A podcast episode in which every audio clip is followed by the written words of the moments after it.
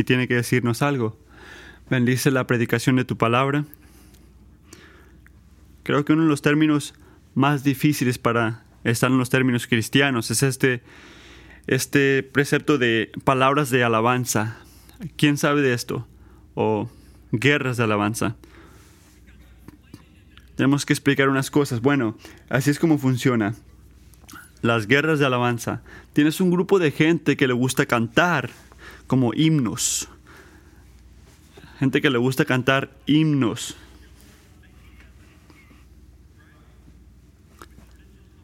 Con palabras tradicionales. Y otra gente que le gusta cantar coros. Coros. Y el primer grupo, el de los himnos, piensan que sus este, himnos son como ricos en la teología, que habla mucho de la historia de la iglesia. Y para ellos, la alabanza contemporánea se siente como que la gente que usa pantalones pegados, que le sube mucho la música y las luces muy apagadas. Y el segundo grupo, ¿cuál es su dicho?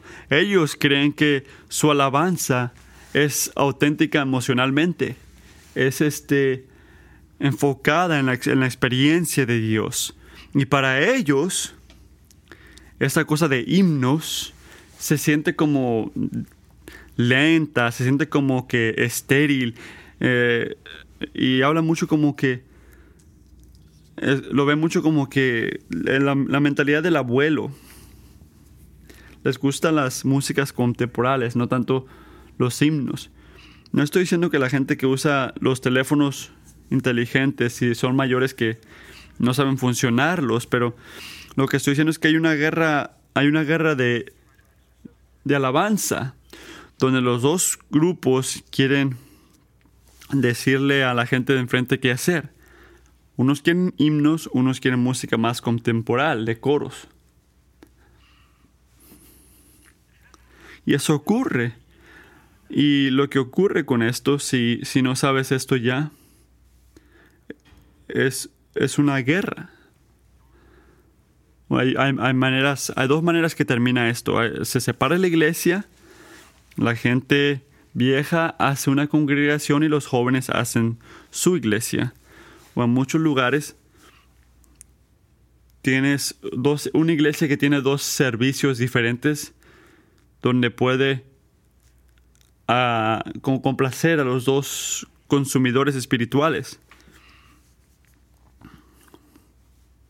Y creo que la iglesia toma un gran golpe con esto, con esta diferencia. Y nuestro testimonio al mundo del, trabajo unificador del Evangelio es como que dañado. Y se separa de que tenemos que alabar a Jesús. Y el mundo concluye cuando ve esto. Somos muchos consumidores como ellos. Queremos que la iglesia se molde a nosotros y muchos dirían, gente del mundo dirían que lo que nos une no es Jesús, es, es el tipo de música que nos gusta. Pero creo que hay otro peligro, aunque son grandes estos, hay otro peligro y el peligro es esto, que la alabanza, esta cosa que hablamos en la iglesia, esta palabra cristiana dirían algunos, se trata de lo que cantamos. La alabanza incluye lo que cantamos estamos haciéndolo, estábamos haciéndolo esta mañana, Dios nos llama a cantarle, pero el concepto de alabanza involucra más que cantar. Puedes verlo en Romanos 12.1. Por tanto, hermanos, les ruego por las misericordias de Dios que presenten sus cuerpos como sacrificio vivo y santo, aceptable y agradable a Dios, que es el culto racional de ustedes. ¿Qué nos está diciendo? Nos dice que Dios está detrás de más que un tiempo que cantes tú. Le importa más que simplemente que cantes. a Él le importa más, le importa tu cuerpo. Quiere que derrames tu cuerpo, todo tu ser. Alabar a Dios significa complacerlo a Él en la manera que Él requiere, que solamente Él puede. Y todo lo que somos, todo lo que tenemos y todo lo que pensamos 24 horas al día, por los siete días, el momento que naces al que mueras, no hay tiempo de vacación. Y enseñándonos a alabar a Dios en toda el parte de la vida, es lo que se trata todo este capítulo de Juan 4. ¿Cuál es el enfoque? Que no importa quién eres, o no, no importa quién seas o lo que hayas hecho, Jesús está ansioso por satisfacer tu alma con el gozo de adorar al Padre en el poder del Espíritu. No importa quién seas o lo que hayas hecho, Jesús está ansioso por satisfacer tu alma con el gozo de adorar al Padre en el poder del Espíritu. Y hay diferentes partes en este capítulo y cada parte nos da una pregunta. Y creo que hay como unas cinco. En Juan 4 vimos las primeras dos el último domingo. En primer lugar, Jesús toma iniciativa. La pregunta era, ¿vas a aceptar lo que está diciendo? La segunda cosa era, Jesús extiende, extiende una oferta. ¿Y cuál es la oferta? Vas a pedirle a Él por la vida que solo Él te puede dar. ¿Cuál es el punto principal en todo esto? Que la gente y los placeres de este mundo son buenos regalos, pero no son Dios no pueden satisfacer tu alma y disfrutar una relación con Dios es como tomar de una fuente de agua viviente que nunca se seca. Es lo que le ofrece a la mujer samaritana en estos versículos. Pero en este punto, paramos aquí el último domingo, todavía está pensando en esta cosa de agua en una manera muy física, una manera muy material. Ella todavía ha percibido su necesidad espiritual. Mira el versículo 15. Ella le dice a Jesús, dame esa agua, dame esa agua, para que no tenga sed, ni venga hasta aquí a sacarla. Puedes reírte. Qué mujer, ¿cómo no entiende? Pero hay que recordar, nosotros hicimos lo mismo. Exactamente lo mismo.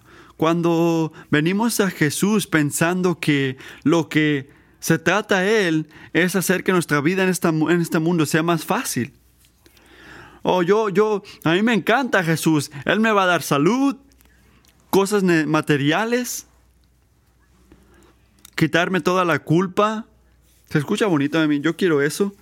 Pues te da un, propósito, un pertenecimiento. Puedo vivir una vida con propósito ahora. ¿Quién no quiere eso? No, no hay, no hay, no cuesta mucho y te da tantos regalos. Pero el problema con esto, el problema de ella, el de nosotros, es que lo que queremos naturalmente de Jesús es muy diferente de lo que necesitamos de Jesús. Quiero que piensen en esto. Lo que típicamente queremos de Jesús. Yo quiero esto, dame esto. Usualmente es muy diferente de lo que Jesús dice que necesitamos. Así que la escena 3 o acción 3, Jesús identifica un requisito. Él nota un requisito. Confesarás la profundidad o la realidad de tu necesidad de un Salvador. Confesarás la, profundidad de tu necesidad de un Salvador. Piénsalo así. Hay que decir que no notas ningún problema con tu corazón. Hablando físicamente, no notas ningún problema con tu corazón. Piensas que estás completamente sana o sano. Algunos pensarían que son perfectamente sanos.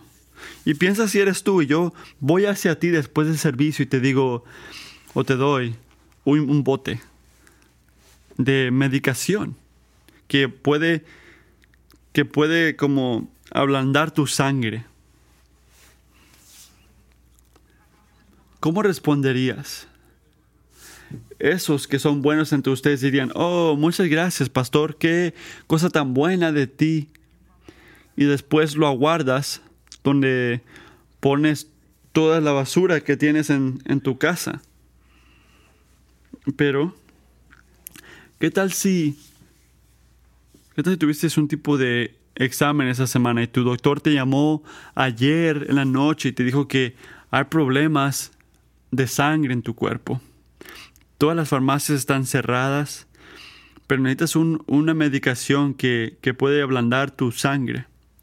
O si no vas a tener un ataque al corazón. Ese conocimiento, con ese conocimiento, con ese, esa necesidad, ese como que, ese conocimiento de tu necesidad, ¿crees que cambiaría la manera que valoras el regalo que yo te estoy dando de la sangre ablandadora? Creo que lo haría. Y al menos que reconozcas, que puedas reconocer y confesar tu necesidad por un Salvador. Vamos a hablar de esto. Nunca, nunca vas a poder percibir o experimentar a Jesús o sentir a Jesús por el regalo que es al menos que sepas tu necesidad, nunca vas a poder ver quién Jesús es para ti. Lo que dice esta mujer es igual a nosotros. No conocemos el regalo de Dios, no percibimos la bondad de Jesús porque se nos ha, se nos ha olvidado la necesidad que tenemos. ¿Qué hace Jesús? Hace lo mismo por nosotros que hace por esta mujer. Abre nuestros ojos para poder ver por qué lo necesitamos. La profundidad de nuestra necesidad. El versículo 16 dice, ve, ve, llama a tu marido y ven acá. Y ahora, esto se ve como algo muy raro. Diría uno, sé qué raro es eso. No es una de esas cosas que que no, no va a hablar contigo porque no es a tu marido. No, ya lleva tiempo hablando con ella, pero ¿por qué hace esto? Se, se ve raro, se siente raro, pero Jesús sabe algo que nosotros no, no sabemos, tan siquiera inicialmente no lo sabemos, pero Él sabe que, ¿qué tiene mal de esta mujer? ¿Qué está mal con ella? Y checa esto, Él quiere y fielmente quiere abrir las cosas más personales y vulnerables vulnerables, cosas de tu vida para poder ver esto. Y su respuesta inicial es ah, como que evasivamente. Notas que es evasiva. Es lo que hacemos todos cuando el Señor o alguien que tiene el, como que el valor de hablarnos tan fuertemente y nos quiere quiere abrir una puerta que queremos mantener cerrada que es lo del versículo 17. La mujer le dijo, no tengo marido, respondió la mujer. Nada está mal aquí, no, no hay nada aquí, no tengo marido. Todo está bien. Sigue adelante. Nada que ver aquí. Yo le llamo a esto decir poquita verdad para no, para no decir la mentira, pero todavía no diciendo toda la historia. Así que Jesús, eso es increíble. El versículo 18, Jesús deja caer el martillo, pero lo hace con algo tan gentil.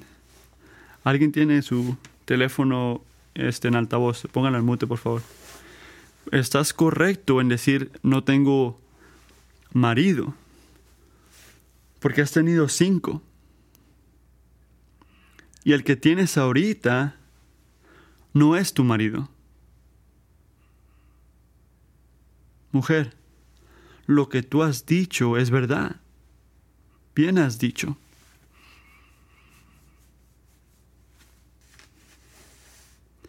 ¿Qué está haciendo Jesús aquí?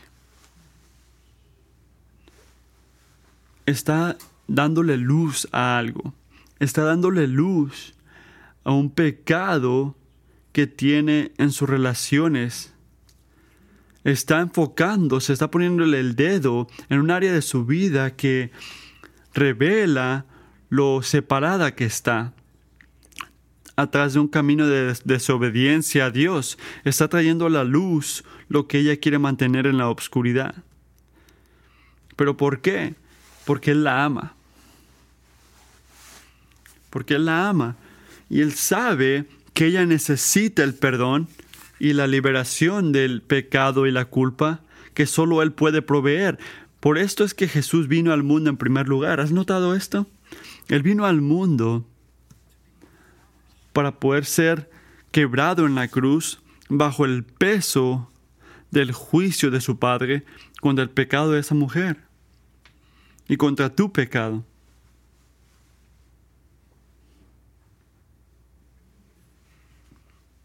Imagino que piensas que es tu necesidad más grande por Jesús. ¿Qué piensas que necesitas tú? Jesús, dame un trabajo, dame hijos que se porten mejor, dame un matrimonio bueno, dame un esposo, una esposa, bendíceme, quítame mi estrés, haz mi vida fácil, haz algo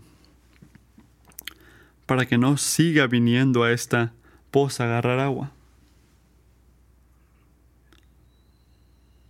Esa no es porque necesitas a Jesús. Te voy a decir por qué necesitas a Jesús. Romanos 3, versículo 10. No hay justo, ni aún uno. No hay justo, ni aún uno. Ni aún uno. No hay quien entienda. No hay quien busque a Dios. Todos han desviado. Aún se hicieron inútiles. No hay quien haga lo bueno. No hay ni siquiera uno. ¿Qué significa esto? Significa que no tienes un novio divino, una novia divina. Necesitas un salvador, necesitas un redimidor, necesitas un mediador entre Dios y hombre que pueda reconciliarte al Creador y, amador de tu alma. Necesitas a un rey que pueda quebrar la dureza de tu corazón con un poder que solo Él tiene y puede rescatarte de la esclavitud al pecado y la muerte. Necesitas un salvador de vida que puede santificarte y satisfacer las necesidades más profundas de tu alma y darte gozo eterno. Esto es lo que necesitas. Y esta es la buena noticia, es exactamente quién es Jesús. Y sabe lo que has hecho, sabe lo que estás haciendo. Todo lo que Él requiere es que seas humilde y confesas tus pecados y llores a Él para salvación. No es algo difícil, es muy simple. Jesús, necesito un Salvador. Jesús, confío en que tú eres ese Salvador. Así de simple, di eso, dile esto al Señor, díselo mañana en la mañana, dilo ahorita si no lo has dicho antes. Y dilo cada día de tu vida. No es algo que solo haces una vez y continúas con tu vida. Tenemos que hacerlo cada mañana. Jesucristo, hoy, gracias por el don de la vida. Necesito un Salvador y tú eres ese Salvador. El siguiente día necesito un Salvador, tú eres ese Salvador. ¿Qué se llama esto? Eso se llama el camino de la fe. Si quieres sentir la satisfacción que te trae Jesús, aquí está el punto. Tienes que empezar confesando la profundidad de tu pecado. Y esto significa notando en la manera que Jesús llevó a esta mujer, notando en partes de tu vida donde has alabado a algo o a alguien y no a Él. Y la mujer samaritana era que eran sus relaciones con hombres. Iba de relación en relación. Escena 4. Jesús explica la meta. Pregunta. ¿Practicarás la verdadera adoración que Dios busca? ¿Practicarás la verdadera adoración que Dios busca? No para con requerimiento donde confesas tu necesidad. Continúa con la siguiente pregunta. ¿Vas a practicar la verdadera adoración que Dios busca? Si miras el versículo 19, la mejor cosa que pudo decir la mujer ahí fue, enseña el principio de la fe genuina, una nueva confianza que, que, se, que puede hablarle diferente, que puede hablarle diferente a todos los hombres que he hablado antes, o solamente puede estar cambiando la conversación. ¿Has hecho esto? Porque se está sintiendo incómodo la cosa. Como quieres cambiar la conversación porque te sientes incómodo, incómoda. Señor, me parece que tú eres un profeta. Nuestros padres adoraron en este monte y ustedes dicen que en Jerusalén está el lugar donde se debe adorar. Esto, si no lo sabes, eran unas cosas más este, debatidas en esos tiempos. Era lo es igual de lo que la gente dice, ¿por qué cosas malas le pasan a gente buena? Eso era una cosa muy importante antes. Ella dice que cómo se ve la verdadera adoración. ¿Qué tipo de adoración requiere Dios de nosotros? Los samaritanos creían que deberías alabar a Dios en, el monte Nazarín. Y los judíos pensaban que tenías que alabar a Dios en el templo de Jerusalén. Y Jesús le da dos respuestas. En primer lugar dice que los judíos tienen razón de alabar a Dios hasta este punto en el templo de Jerusalén. Pero después le da otra respuesta. Dice, la verdadera respuesta a su pregunta en este momento es ver.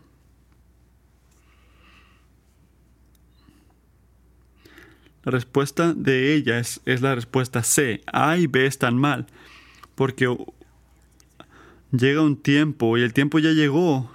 Cuando dice que la hora ya viene, está hablando de la hora de la crucificación de Cristo, su exaltación y su camino a la cruz.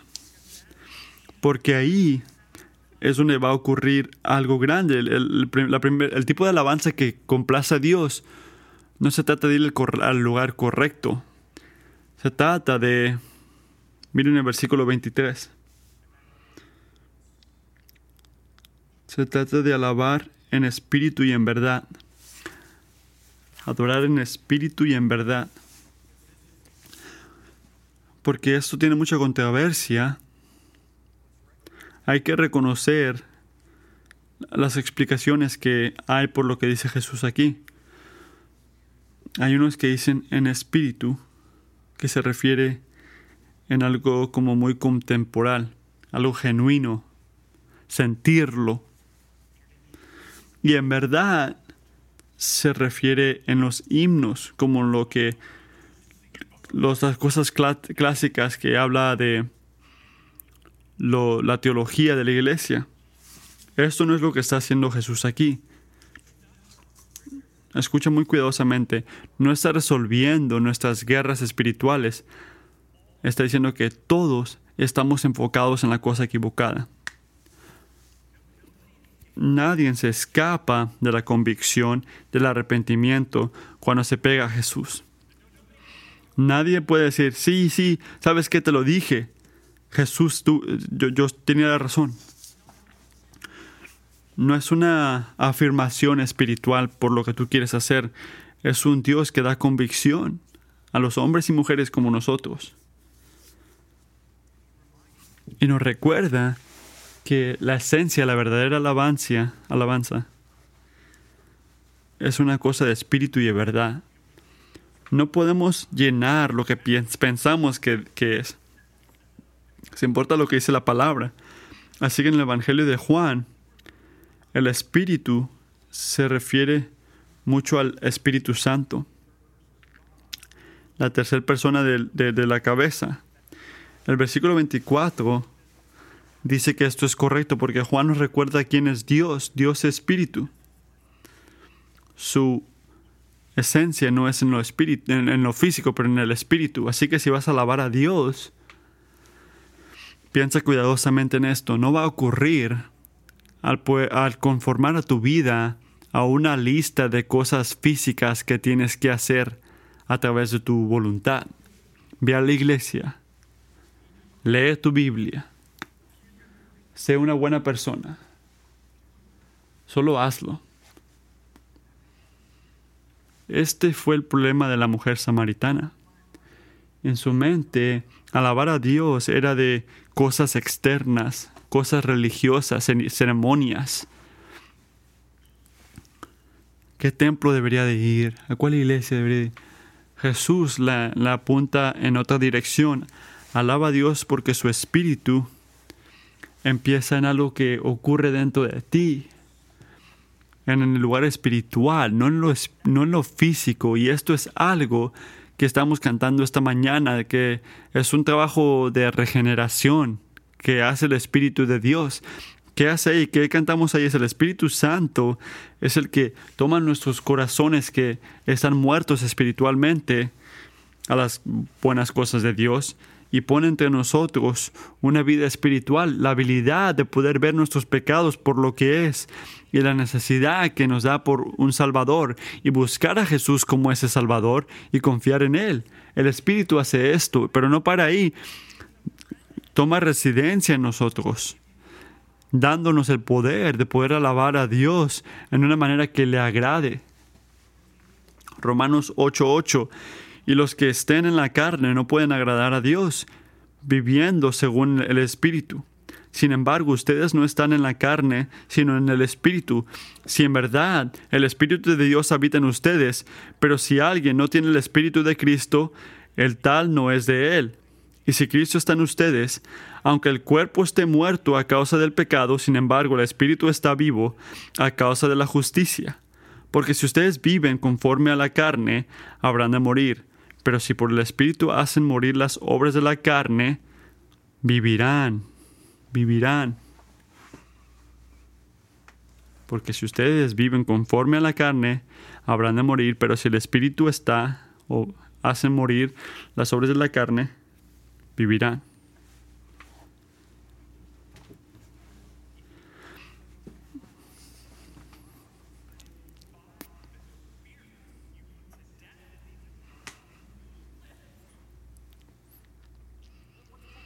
¿Qué está diciendo Pablo? Lo mismo que dijo Jesús.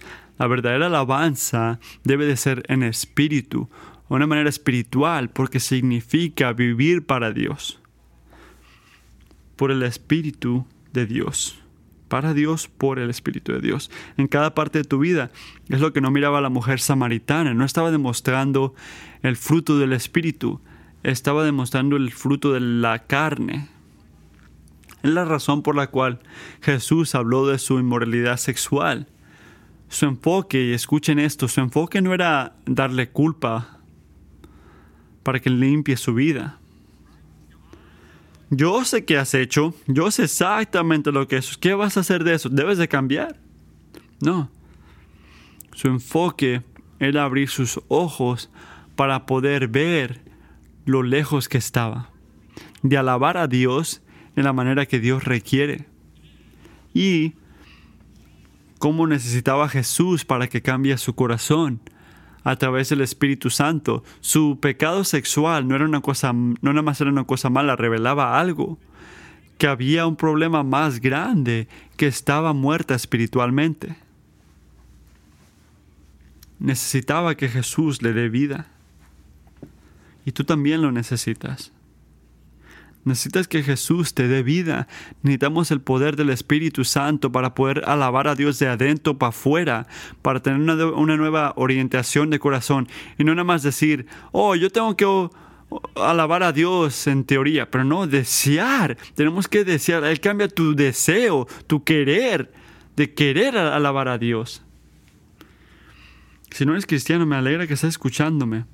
No intentes no, no intentes hacerte cristiano, no te forces a ser cristiano. No digas, oh, yo puedo hacer esto, yo puedo limpiar mi vida. No, así no es la cosa. Pídele a Jesús que cambie tu corazón. Pídele a Jesús que cambie tu corazón por el poder del Espíritu Santo, dándote un nuevo deseo y un deseo de seguirlo a Él. Y si crees que eso ocurrió y eres cristiano, no nada más no nada más intentes ser más como Dios al forzarte o intentar echarle más ganas o tu autocontrol. Hay gente que son así, hacen como luchas para ver tiene esta habilidad de decir, yo voy a hacerlo. No puedes hacerlo. Puedes intentar hacerlo, pero nunca va a funcionar. ¿Por qué? Porque Dios, en el misterio de su voluntad, hizo el mundo y dejó que las cosas ocurren, ocurran, para que al final de nuestros días Él reciba toda la gloria. Porque cual, todo cambio, todo crecimiento, necesitas el poder del Espíritu Santo para producir las cosas del Espíritu en tu vida. Así que eh, para de intentar depender en ti mismo. Pasa más tiempo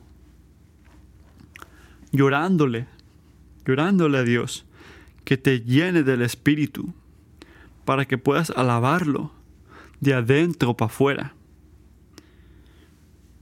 Una manera que alabe a Dios. Pero hay que ser honestos. Jesús no, no para ahí con alabanza y espíritu.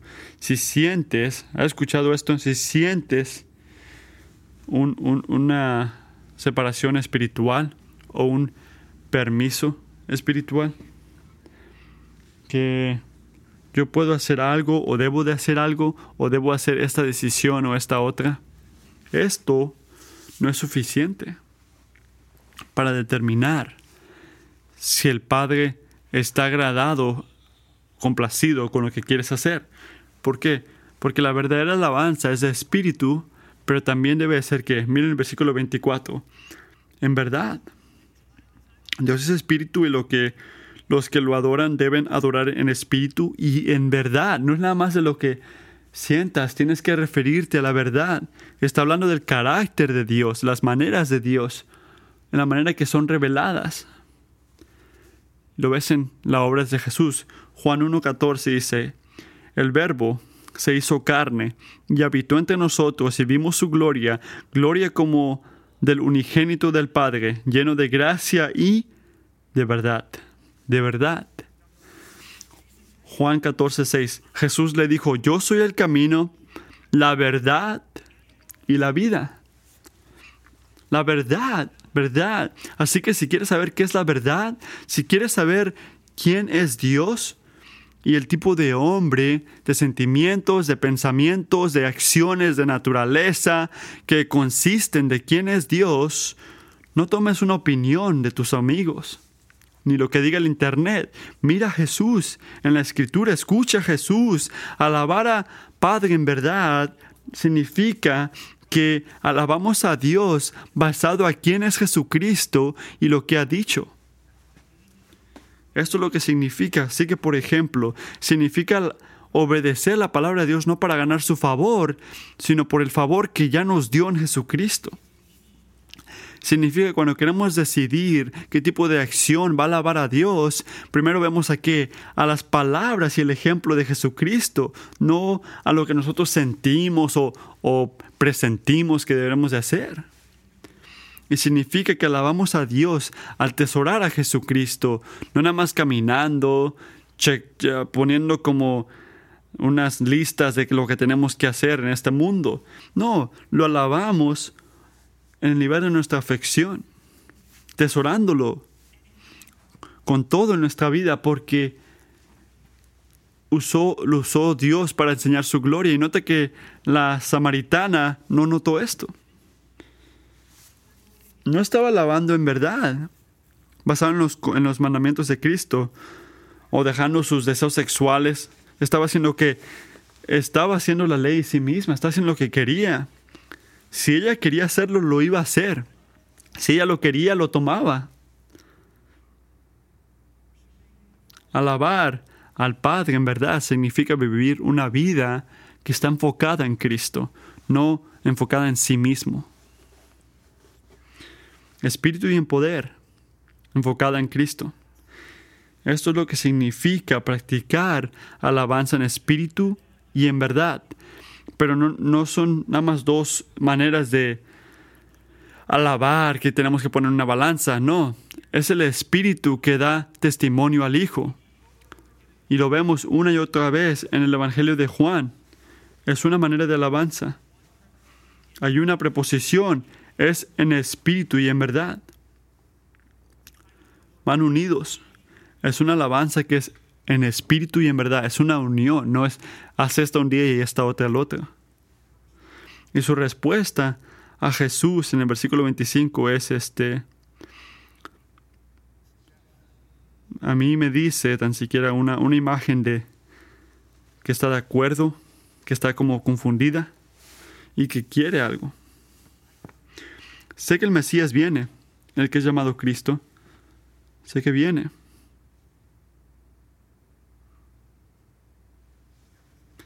Sé que el Mesías viene. Cuando Él venga, nos declarará todo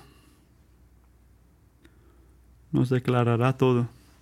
No sabe cuándo, no sabe cómo.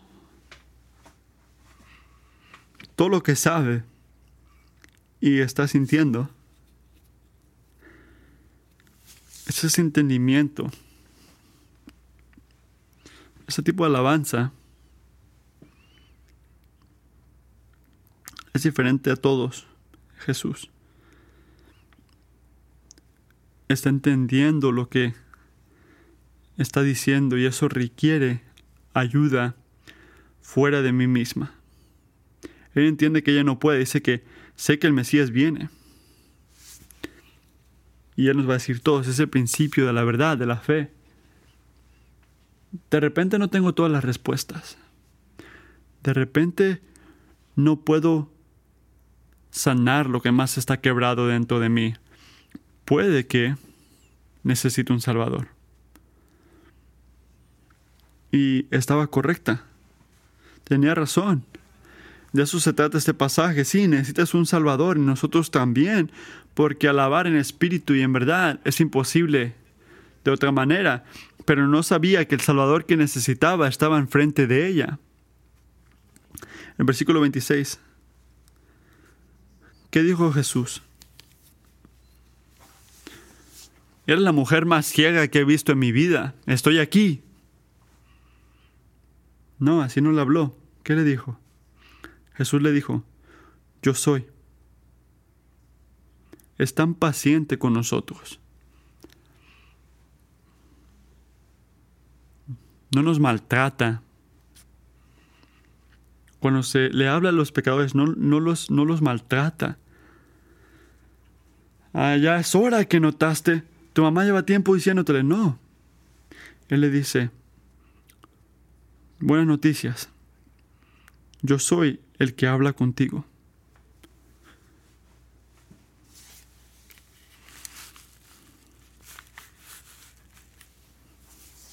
Imagínate sus ojos en ese momento.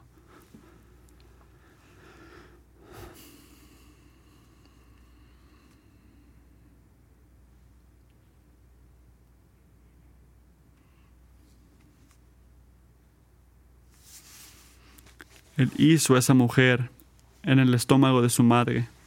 Él la miró crecer. Él vio como por años ella maltrató el cuerpo que él crió para lavarse a sí misma y no a él. Y en lugar de decir, ¿sabes qué? Ya, basta. Te voy a matar, te voy a terminar. Él dijo, yo soy el Salvador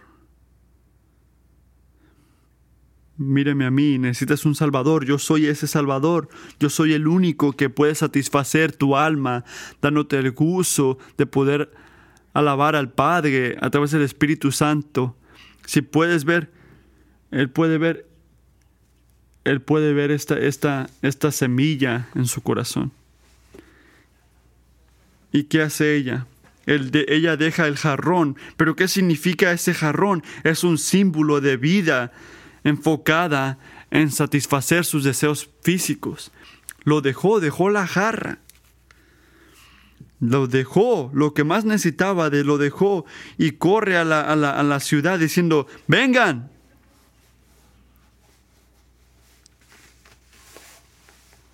Fue a la ciudad y les dijo, vengan. Vean a un hombre. Nota cómo habla de... Hay otro hombre. Tuvo muchos hombres, pero hay un hombre ahora. Vean un hombre que me ha dicho todo lo que yo he hecho. ¿No será este el Cristo? ¿Lo creen? Porque yo siento mi necesidad por Él como nunca jamás. Y yo pienso que su arrepentimiento simbólico y su confesión de todo lo que había hecho apunta al principio de una salvación en la vida de esta mujer. Porque las preguntas que le ponía Jesús se hicieron claras a este punto. ¿Cuáles son? ¿Vas a confesar la profundidad de necesidad para un Salvador? ¿Vas a practicar lo que Dios quiere? Y está en camino a responder a las dos cosas. Sí, estoy dispuesta. Quiero hacerlo. Ayúdame. Ahora tú, amigo, ¿cómo vas a responder esas preguntas? Nunca vas a saber el gozo que Dios te crió para sentir en Él, al menos que lo sigas a Él. Y Él quiere satisfacer tu alma con un gozo de alabar al Padre. No esperes. No esperes. No, si me estás escuchando hablar ahorita, este, se escucha bonito, lo voy a hacer al rato ya que tenga tiempo. No, confesa tu necesidad ahorita. Nota que tú no puedes alabar a Dios y lo que Él requiere separado de la obra de su Espíritu. Pídele que te perdone, pídele que te llene con su Espíritu, dile que te dé poder, que te ayude, que te ayude a hacer la verdadera alabanza que Dios requiere en toda parte de tu vida. El punto de este pasaje, el Padre está buscando, el Hijo puede, y el Espíritu te puede ayudar. Y todo se puede por el Evangelio. Porque las buenas noticias de la vida de Jesucristo es que su persona y su obra es lo, es lo que hace la verdadera alabanza posible. Así que ven a Él y tomen. Llórenle con fe, en fe. Pídenle que cambie tu corazón, que te dé poder en su espíritu, ya que Él llene tu, tu alma para que nunca tengas sed otra vez. Vamos a orar.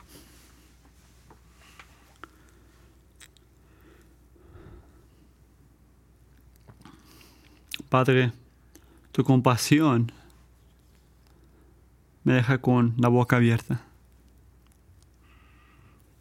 Gracias que no has cambiado. Gracias que amas y nos ponen las mismas preguntas ahorita que le preguntaste a esta mujer, vas a confesar la profundidad de tu necesidad, vas a practicar la verdadera alabanza que Dios requiere.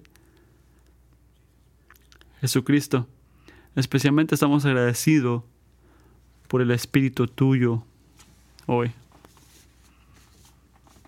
Confesamos que separados de ti no podemos hacer nada.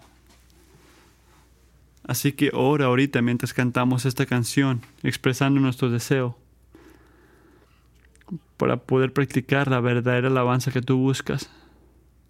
Que no sea una declaración arrogante las montañas que vamos a, a subirnos por ellas, las cosas que vamos a hacer, sino un corazón humilde, declarando confianza en ti y dependencia en ti. Gracias Jesús que no son los fuertes espiritualmente los que se califican para tu reino. Son esos que saben lo débiles que son. Y que no se enfocan en el sexo, ni en tomar, ni entretenimientos o el trabajo o el suicidio.